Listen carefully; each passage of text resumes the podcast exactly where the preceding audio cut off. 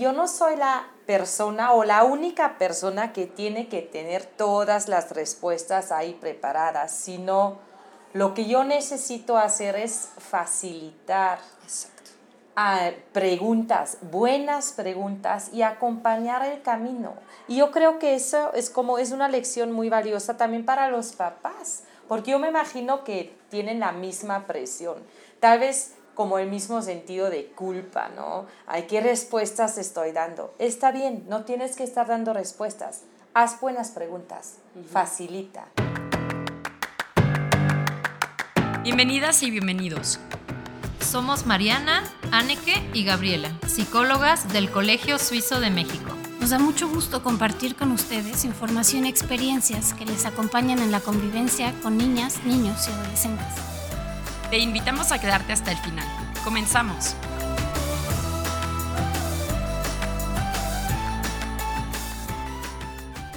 Hola a todas y todos, bienvenidos y también bienvenida Melanie. Me da muchísimo gusto que podamos grabar juntas este podcast. Muchas gracias, Anne, que yo estoy muy feliz también de estar aquí. Genial. Oye, ¿podrías presentarte para la audiencia que sepa con quién estoy platicando? Sí, claro. Yo me llamo Melanie Stahel y soy maestra de primaria. Llevo ocho años dando clases a niños y niñas de como siete a diez años de edad. ok, perfecto. Oye, em, bueno, pues juntas, les queremos decir así a la, a la audiencia, vamos a estar conversando acerca de co-creación como un método que para mí cuenta con principios de vida y también, bueno, pues también queremos hablar de cómo aplicar estos en casa. Y bueno, pues me, me gustaría mucho saber, Mel, qué es para ti co-creación y si pudieras darnos algunos ejemplos de cómo has co-creado con tus alumnos. Para mí la co-creación sobre todo es como un gran relief, ¿cómo se dice en español? Alivio. Ajá, un gran alivio porque a mí me permite cambiar un poquito de mi rol de maestra, que por mucho tiempo ha sido en muchas ocasiones tú como maestro o maestra estás como en un rol de estar mostrando, enseñando, lideando todas las actividades en tu salón. Y la co-creación a mí me permitió no tener que ser el líder todo el día, ¿no? Y mm. es un gran alivio. Ok, pues es que sí, me imagino, como tal vez para que sepan em, aquí la audiencia que la co-creación de una manera general o mínimo en este contexto de la escuela, se trata de un proceso en donde los estudiantes, tus alumnos, trabajan junto contigo como profesora en el diseño de algunas partes de su, de su experiencia de aprendizaje, ¿no? que supongo que tiene muchos componentes, ¿no crees? Sí, claro. Por ejemplo, em, la, el diseño de las actividades específicas también es algo que yo como maestra no lo tengo que estar creando sola, sino he aprendido que puedo involucrar a mis estudiantes ahí para que me ayuden justo en el diseño de, de actividades y no solamente el diseño de actividades, sino también ver con ellos cómo podemos lograr los objetivos y también cuáles son los objetivos, ¿no? Claro. Claro, me imagino que, eso es importantísimo para los alumnos de saber, a ver, para empezar, cuáles serían los objetivos que deberíamos buscar en general. Y eso me hace a mí pensar en esta otra eh, tema que pueden co-crear, que es eh, la relevancia de los temas, ¿no? Es decir, por qué vamos a, preferir hablar de esto o de aquello y no de otra cosa, tiene que ver con un, tema de relevancia, ¿no crees? Sí, claro.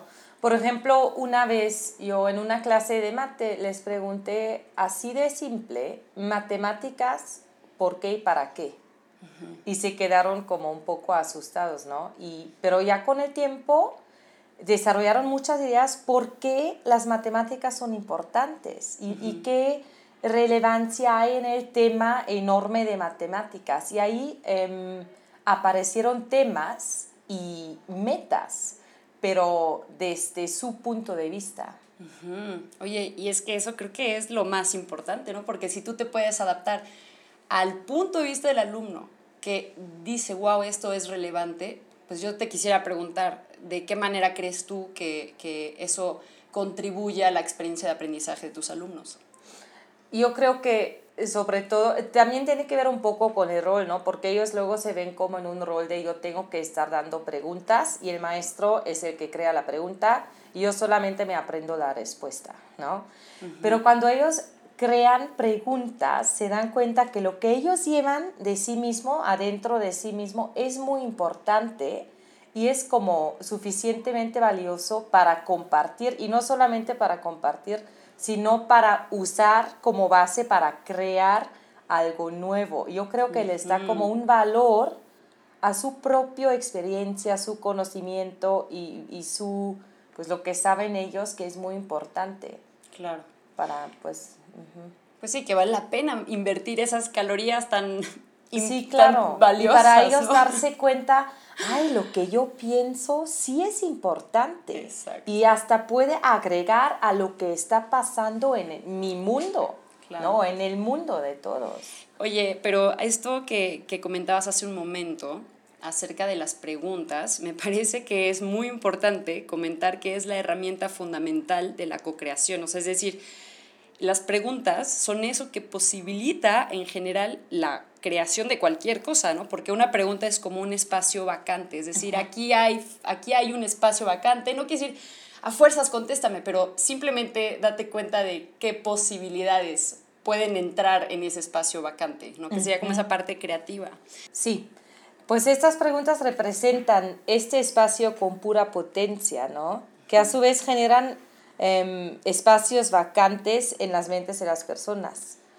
Y yo también creo que los niños muchas veces estos espacios vacantes los ven como algo que vale la pena esconder, porque no soy una persona completa, a lo mejor si ando con muchas preguntas, ¿no? Pero queremos justo el contrario. O sea, yo quiero que los niños y las niñas se den cuenta, ah, estas preguntas son buenísimas. Me llevan a otros lugares y más preguntas y así vamos descubriendo. Exacto, es como la la fuerza que empuja a la exploración, a la curiosidad, ¿no? De hecho, creo que ah, mm, esto que dices, Melanie, me hace pensar en esta postura que tenemos que tener como estudiantes para poder, de hecho, aprender. Y eso es que no estoy aquí en la escuela para eventualmente estar en calidad de experto, si no estás aquí en la escuela para ser ese estudiante que de hecho aprende, ¿no? Y, que, y colocarte en esa posición de estudiante, ah, es un gran alivio porque no importa si me equivoco, eso es parte de ser estudiante, ¿no? No estoy aquí para ser experto en donde no me puedo equivocar, más bien vengo aquí a desarrollarme, preguntar, explorar, jugar con las ideas y, e irme convirtiendo en, eventualmente en un mejor aprendiz. Y sabes que lo mismo aplica para los maestros y las maestras. Y ese es el alivio que mencioné, ¿no? Yo también como maestra puedo llegar a más preguntas y está bien, porque yo también las necesito. Claro, también es una forma de crecer como maestro, ¿no? Oye, me, me, gustaría que habláramos un poquito de esta idea de auslösen, como detonar, ¿no?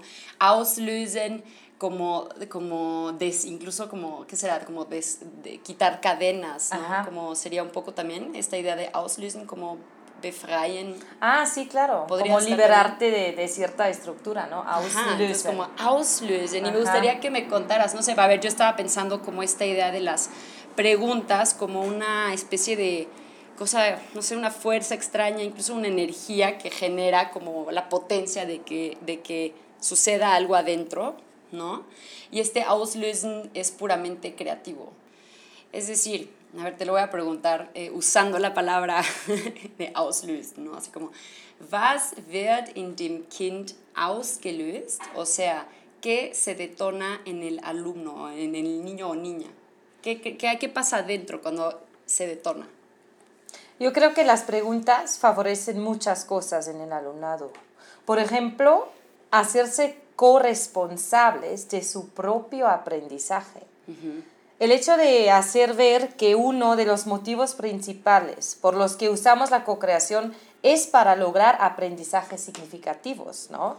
Hace que los alumnos pongan atención en lo que es bueno para que ellos logren aprender. Sí, sí, es cierto. Y de hecho, em, el hecho de que ellos se pongan a observar qué es lo que es bueno en su propio proceso de aprendizaje, los hace conscientes de estos procesos que ellos navegan e incluso pueden llegar a comparar, ah, mira, este método que me enseñó tal profesor, tal profesora, creo que yo lo mejoraría o lo perfeccionaría, lo modificaría para ajustarse a mis propias necesidades. Me estoy haciendo responsable tanto de mi necesidad como de mi búsqueda, ¿no?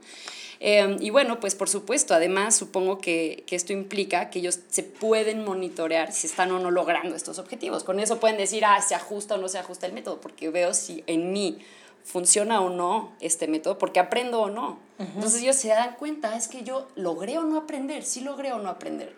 Entonces ellos pueden realmente procurarse lo que necesiten, ¿no? Y bueno, pues sí, obviamente si ellos están haciendo esto, pues te están trabajando el pensamiento crítico, ver causas que anteceden este determinado resultado, el aprendizaje o no, y el método que llevó a ese resultado. Es bastante científico, yo creo. Y también, además, y eso para mí como maestra es muy importante, ¿no? Los motiva muchísimo, porque les encanta colaborar.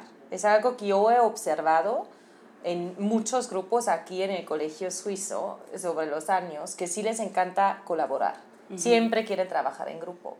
Y si pueden discutir preguntas relevantes, interesantes, críticas, pues más van a estar motivados. Claro, es, es más, eh, Mira, quisiera que, con esto entráramos a algunos ejemplos concretos que has hecho en, el aula. Eh, um, y, bueno, tal vez porque uno de los objetivos de este podcast también es que los papás adquieran herramientas para poder replicar tal vez o mínimo aplicar esto en casa. ¿No? Entonces quisiera que una vez que, que, tal vez con estos objetivos en mente fuéramos viendo como elementos importantes en, en la co-creación y tal vez cómo traducirlo, ¿sí? Sí, claro. Bueno, voy a hacer un ejemplo en donde yo fue para mí como una, un problema a resolver porque mm, eh, fue un tema de gramática, el perfect en alemán, ¿no? que es un tiempo. No sé si se dice sí, sí, sí, sí, Un tiempo. Y bueno, lo hacemos como de una forma muy tradicional. Discutimos la gramática y luego yo les decía, en unas semanas van a tener el examen, lo tienes que ir practicando y ya, pero no hablamos de nada más. Y hicimos el examen y salió mal.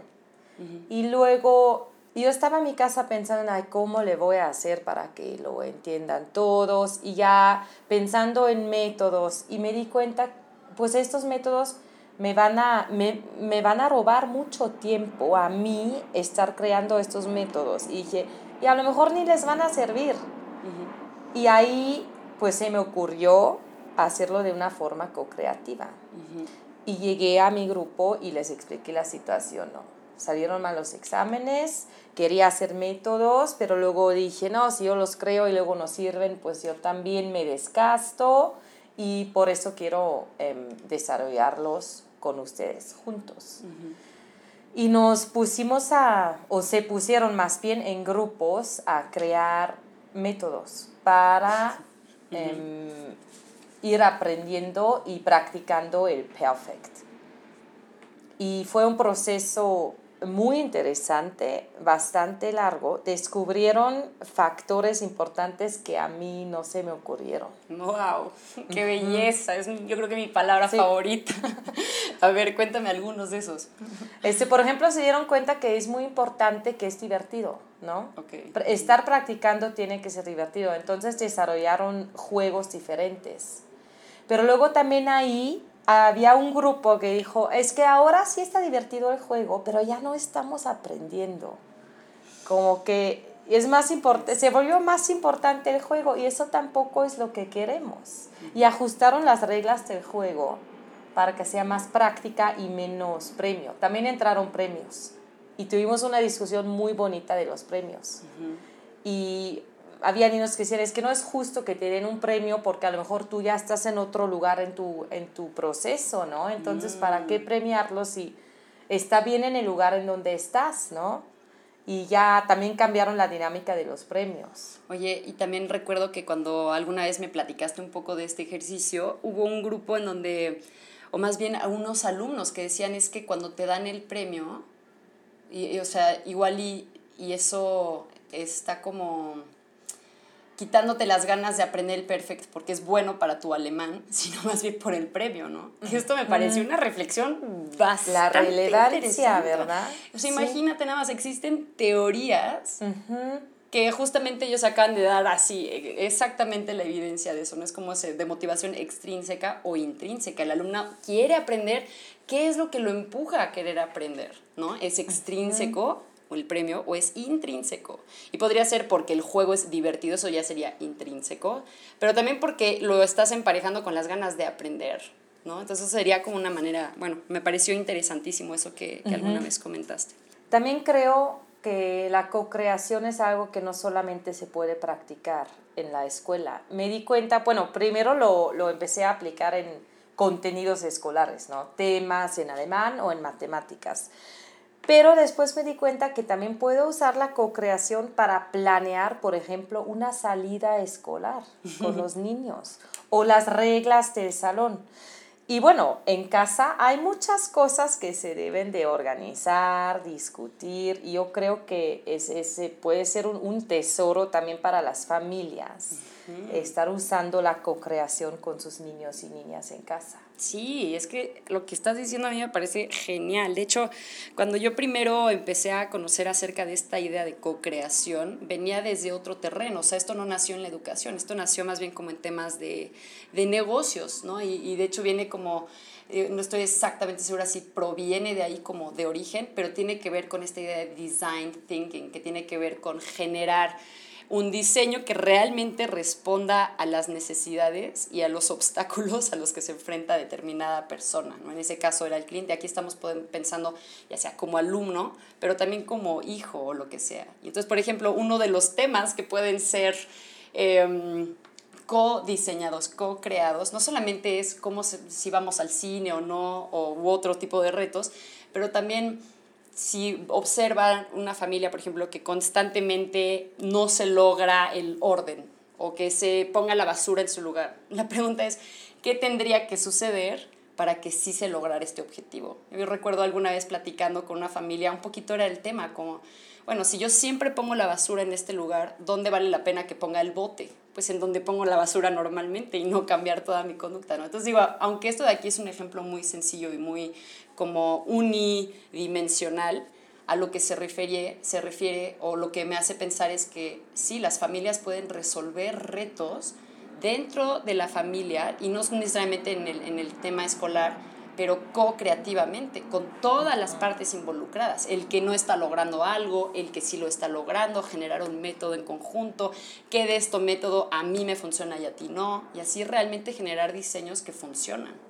¿No? Y creo que ahí estamos construyendo un puente muy bonito al arte de la crianza en la plática que dice tú hace poco. em, la responsabilidad en los niños es muy importante, ¿no? También en el programa de Bildung se tienen que responsabilizar de sus em, de lo que hacen, de lo que piensan. También la relevancia yo creo que les puede ayudar muchísimo a los papás para justo estos temas de la basura, por ejemplo, o discutir la pregunta don- con tu hijo, ¿por qué es importante sacar la basura? ¿no? Empezar desde ahí, ¿por qué es importante sacar la basura? A ver. Exactamente, porque es importante, o sabes qué, por ejemplo, esta idea de sacar la basura implica ya como una prescripción, debería sacar la basura, ¿no? Y basura se ya le definió como el desecho, ¿no? Pero a ver, lo digo porque, digo yo con este con esta filosofía co-creativa o mínimo la filosofía metacognitiva de ver procesos. Yo también me estuve preguntando la- la- el otro día porque, eh, bueno, si mi entorno estaba desorganizado, ¿no? Y me di cuenta que normalmente cuando ordeno es como para deshacerme del problema del desorden, pero no para resolver el problema de quiero encontrar mis cosas, ¿no? Que en realidad ese es el objetivo. Entonces, cuando cambias tu objetivo, también cambia tu método. No quiero sacar la basura. Yo no quiero sacar la basura. Yo no, no, no, me voy a despertar con un antojo de sacar la basura. Pero sí tengo antojo de estar en un espacio limpio, en estar en un espacio con determinación ok, entonces ahora refiné mi objetivo, refino mi método, me da la relevancia, la observo, no solamente es importante para que no me enferme, sino porque también es estéticamente agradable estar observando determinado entorno, ¿no? Entonces, este tipo de preguntas acerca de la relevancia, preguntarse acerca de objetivos, preguntarse de métodos, realmente modifica un montón de tus, de tu resolver o lograr cualquier objetivo que en realidad quieres, ¿no? Yo creo que para que las familias lo puedan trabajar en casa, lo que necesitan es algo handy, ¿no? Unos pasos sencillos de cómo se puede hacer y ejemplos, por supuesto. Exactamente. Pues mira, de manera general, yo creo que, ya me dirás si estás de acuerdo o no, pero de este proceso complejo, suena aparatoso, de la co-creación, en realidad es muy sencillo y se basa en tres como momentos. El primero es la pregunta, el segundo momento es la reflexión ¿no? Esa, esa cosa que du ausgelöst hast, la cosa que detonaste, ¿no? Que es esta ardillita que se puso a correr. Y finalmente, la cosecha de toda esta reflexión, tomarla en cuenta, ¿no? Y aquí me gustaría eh, agregar que la, eh, tomar en cuenta lo que, en lo que quedaste, pues la cosecha es un paso muy importante y siempre tiene que influir, ¿no? Lo que decidimos o lo que discutamos tiene que influir en el mundo real de los niños, si no, mm, no va a haber relevancia, ¿no? O congruencia más bien, que también es muy importante. Sí, exactamente. Creo que, digo, nada más, em, mira, para aplicarlo al contexto académico, porque creo que esto está padre resolver temas de la familia, pero también académicamente hablando, podemos realmente sentarnos con el alumno, o bueno, más bien hijo o hija en este caso para las familias, y co-crear relevancia y demás cosas relacionados a las materias en donde los alumnos a veces tienen dificultades. ¿No? Yo recuerdo que a veces que las familias me buscan para saber cómo poder acompañar a los hijos en tener un mejor desempeño académico. Lo primero que es, pues es que no se trata del desempeño académico como tal, eso sería como un efecto secundario a cosas que suceden antes. Entonces vamos a explorar qué pasa antes. ¿no? De, y cómo, co-creando sobre todo relevancia, co-creando métodos una vez que entiendo la relevancia, ¿no? Para lograr los objetivos que son importantes, de acuerdo con lo que se co-creó con, con, lo que habíamos dicho de la relevancia. ¿no? Pero para facilitar a las familias o y al alumnado a realmente plantearse preguntas que les faciliten o que les, les ayuden a llegar a estos contenidos relevantes, diseñamos en el colegio un formato que se llama formato DAS, que seguramente tú, es más, yo, yo sé que tú lo conoces y lo conoces muy bien, pero bueno, eh, para compartirles a la audiencia que este es un formato que está en la carpeta de colaboración con familias, en la sección de acompañamiento académico, en, eh, y ahí, ahí lo van a ver. Y se trata de un documento que a mí me parece muy padre, en donde estamos realmente preguntándonos por relevancia, por por qué estoy aprendiendo esto, para qué lo aprendí, cómo estoy utilizando los recursos con los que logré este aprendizaje, qué tipo de problemas me puede ayudar a resolver. Si fuera yo, por ejemplo, un médico, ¿sería esto bueno para mí de saber? Digo, esa pregunta en específico no está, ¿no? Pero invita a generar preguntas de relevancia para dar para poder dar como ese marco em, que motive al alumnado de una manera más intrínseca a adquirir aprendizajes significativos.